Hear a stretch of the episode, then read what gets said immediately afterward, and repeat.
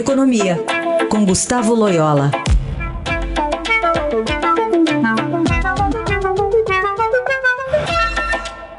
Loyola, bom dia. Bom dia. Queria que você falasse um pouquinho sobre essa notícia publicada no Estadão de hoje, de uma pretensão do governo de São Paulo cortar 20% de todos os benefícios fiscais concedidos com ICMS, pensando em 2021. Faz sentido? É uma boa estratégia?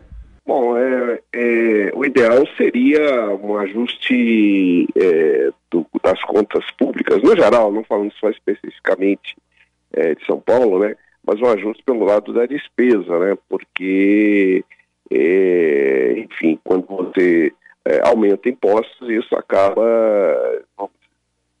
prejudicando a, a, própria recuperação da economia, né? Então, acho que São Paulo, é, enfim, mas, é, acredito que São Paulo esteja também tentando fazer um, uma, uma contenção de despesas, né? mas é, se viu nessa contingência aí de ter que reduzir os, os incentivos, os benefícios fiscais, né? É, o, o, que eu acho é, é, é, assim, não é uma a solução ideal, mas é melhor do que ter, obviamente, é, continuar tendo um, um, ter um déficit é, no, no, orçamento e, e, prejudicar as contas públicas. Agora, com relação à questão dos benefícios é, fiscais e gerais do ICMS, eu acho que é, já está mais do que tarde para a reforma tributária, né, para ser aprovada pelo, pelo Congresso é, e, e, acabar de vez com a, com a guerra fiscal. Né.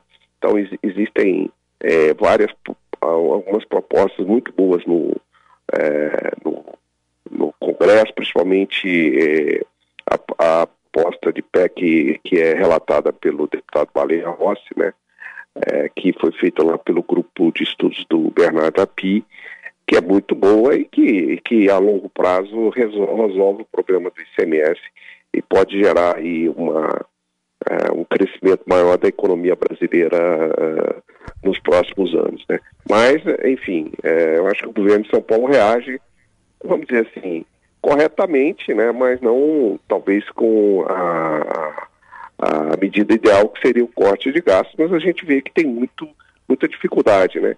É, o próprio Estadão de hoje estampa aí como manchete a pretensão da, da Justiça de São Paulo, da, do Tribunal de Justiça de São Paulo, de elevar os gastos no ano que vem em, em 55%, né? Hum. Então, isso é realmente é uma, uma, uma grave contradição aí com a necessidade de buscar novas uh, receitas para o Estado. Né? Por outro lado, Loyola, uma redução desses benefícios poderia levar alguma fuga aí para algum outro Estado que ofereça benefícios fiscais?